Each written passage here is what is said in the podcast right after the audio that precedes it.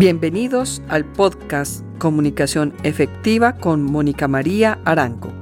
Este podcast te ayudará a evitar que el lenguaje sea fuente de mal entendidos y a descubrir una hoja de ruta para expresarte de forma clara, afectiva y efectiva. Hola, un saludo muy especial a todos los oyentes. Recuerden que soy Mónica Arango, psicóloga y directora de Espalalma. Además, una enamorada de fomentar y construir las competencias blandas.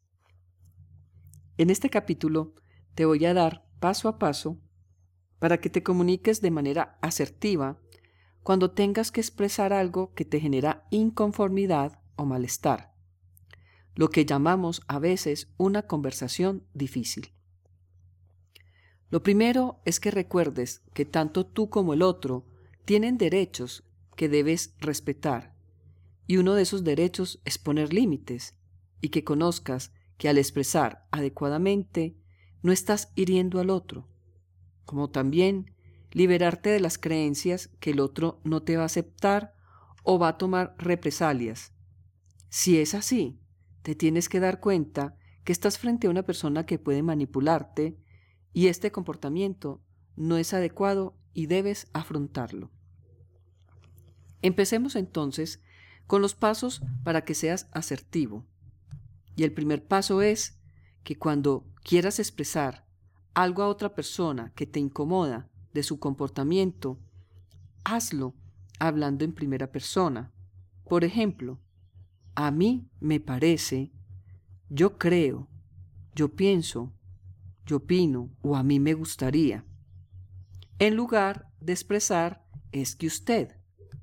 Esta expresión debes de eliminarla de tu conversación, ya que con ella el otro puede sentirse atacado o criticado. El segundo paso es que expreses más tu sentimiento que tu razón. Me incomoda, me molesta, me enoja, me da rabia, no me gusta. Antes de expresar este sentimiento de incomodidad, resáltale lo positivo que tiene la otra persona. El tercer paso es muy importante que especifiques la situación y el momento que te generó la incomodidad. En lugar de decir, me molesta mucho tu desorganización, puedes decir, me molesta mucho cuando dejas tus zapatos tirados en la sala. El cuarto paso es que colócate en el lugar del otro, para que el otro se dé cuenta que tu intención no es atacarlo y que lo que quieres es entender su posición.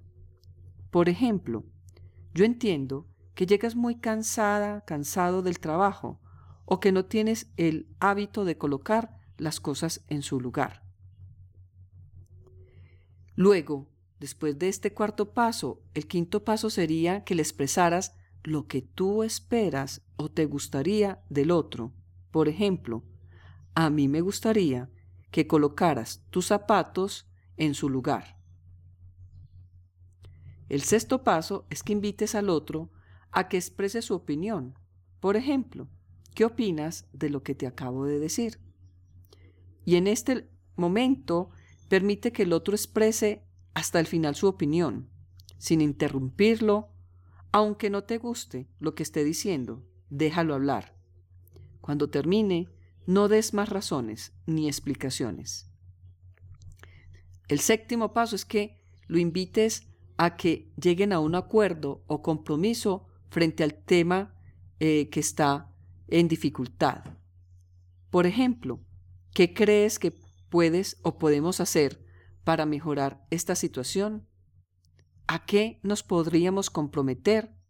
¿Qué acuerdos podríamos establecer?